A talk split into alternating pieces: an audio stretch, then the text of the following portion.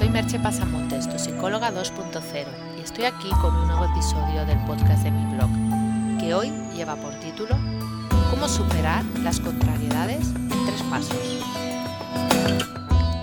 A nadie se le escapa ya a estas alturas que vivimos en un momento especialmente difícil y que esta crisis que empezó en el 2008 no solo no ha acabado, sino que tiene toda la pinta de continuar durante un periodo prolongado de tiempo.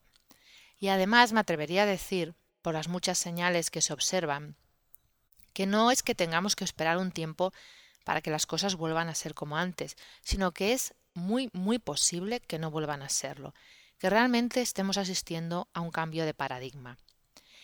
Y cuando se asiste a un cambio de paradigma, el resultado que tendremos después es algo que no podemos predecir con seguridad. Habrá cosas que serán más o menos como podemos imaginar, pero otras no. Y eso hará que nos tengamos que acomodar a un nuevo estilo de vida, con la resistencia al cambio que todos tenemos en mayor o menor medida. Es posible, por tanto, que en algún momento tengamos que enfrentarnos a verdaderas adversidades, ya comenté en un podcast que se titula Cómo superar las adversidades, la mejor manera de hacerlo si se da el caso. Si queréis podéis consultarlo, si estáis interesados o os apetece. Las adversidades son situaciones de una cierta gravedad, tal como define la RAE, una situación desgraciada en que se encuentra alguien. Y en esos casos hemos de recurrir a nuestro mejor arsenal de recursos internos, y dejar salir toda la resiliencia que seamos capaces de tener. Pero no es de esos casos más graves o incluso extremos de los que me gustaría hablaros hoy, sino de esas pequeñas cosas del día a día que pueden llegar a molestarnos mucho, pero que en realidad no pasan de ser contrariedades, que como bien define la RAE, son accidente que impide o retarda el logro de un deseo. Vamos a poner unos cuantos ejemplos de cosas que podríamos llamar contrariedades. Ahí van. Estás desayunando y sobre tu camisa blanca recién puesta se vierte un manchón de café que te obliga a cambiarla y dejar esa para lavar. Justo cuando llegas a la parada se va el autobús y tienes que esperar unos diez minutos a que pase el siguiente. Se te cae el móvil al suelo y se rompe. Se te pincha una rueda del coche camino del trabajo. Cancelan tu vuelo para pasar el fin de semana fuera de relax. Llueve con intensidad y tienes que suspender la salida que habías planificado para ir al campo. Y como estos ejemplos podéis añadir todos los que se os ocurran, porque raro es el día en que no aparece alguna de estas pequeñas contrariedades. Observarás en todas ellas que son situaciones molestas, que pueden conllevarte un cambio de planes o causarte algún prejuicio económico, a lo mejor tienes que gastar un dinero no planeado, un prejuicio emocional, no poder disfrutar de unos días de relax, como he citado antes, una incomodidad, no poder contactar desde el móvil, o incluso un prejuicio laboral. En los casos del trabajo podría ser llegar tarde, perderte una reunión importante o algo similar pero ninguna de ellas supone un grave descalabro financiero o una enfermedad incurable o una amenaza de muerte.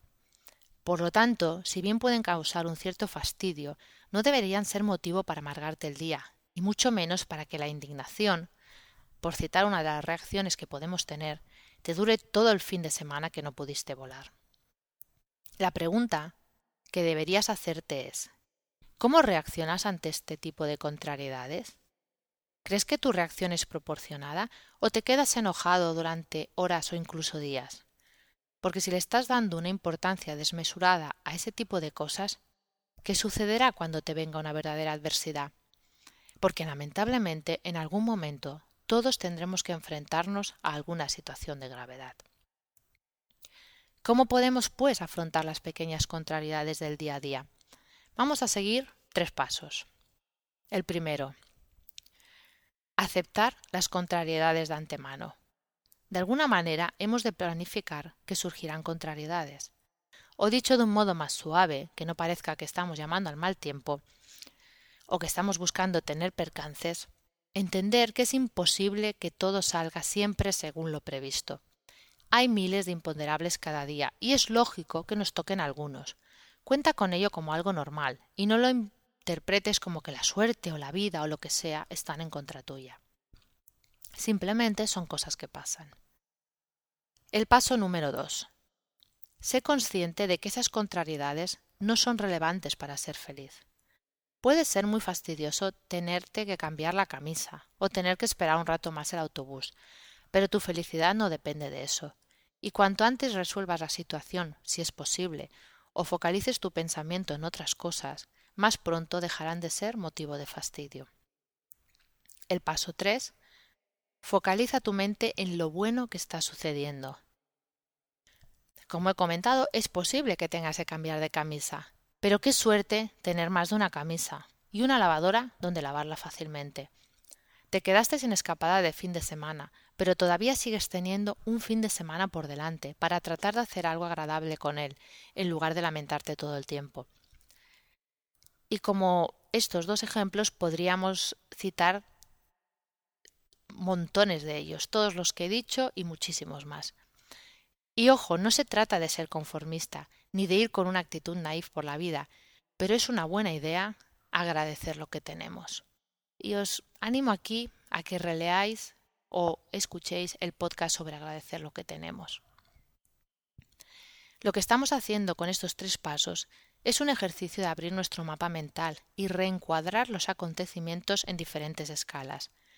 La mayoría tenemos una manera de ver las cosas, un patrón que solemos repetir, y eso incluye el modo en que reaccionamos a los pequeños inconvenientes del día a día.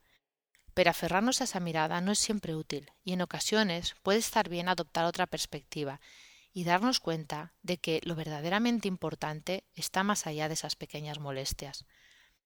Parece un ejercicio muy fácil de realizar, pero te aseguro que esos tres pasos tan sencillos en apariencia te pueden costar en algunos casos un esfuerzo tremendo. Incluso puedes sorprenderte al ser consciente de que en realidad lo que ha pasado no es ni mucho menos como para tomártelo como lo estás haciendo, pero aún así no lo puedes evitar.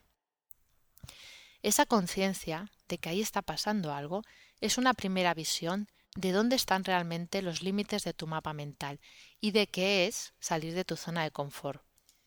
Porque solo salimos de verdad de nuestra zona de comodidad cuando rompemos o como mínimo empujamos las barreras de nuestro mapa mental. Te dejo hoy con dos preguntas. ¿Cómo reaccionas ante las contrariedades de la vida? ¿Crees que es una reacción proporcionada?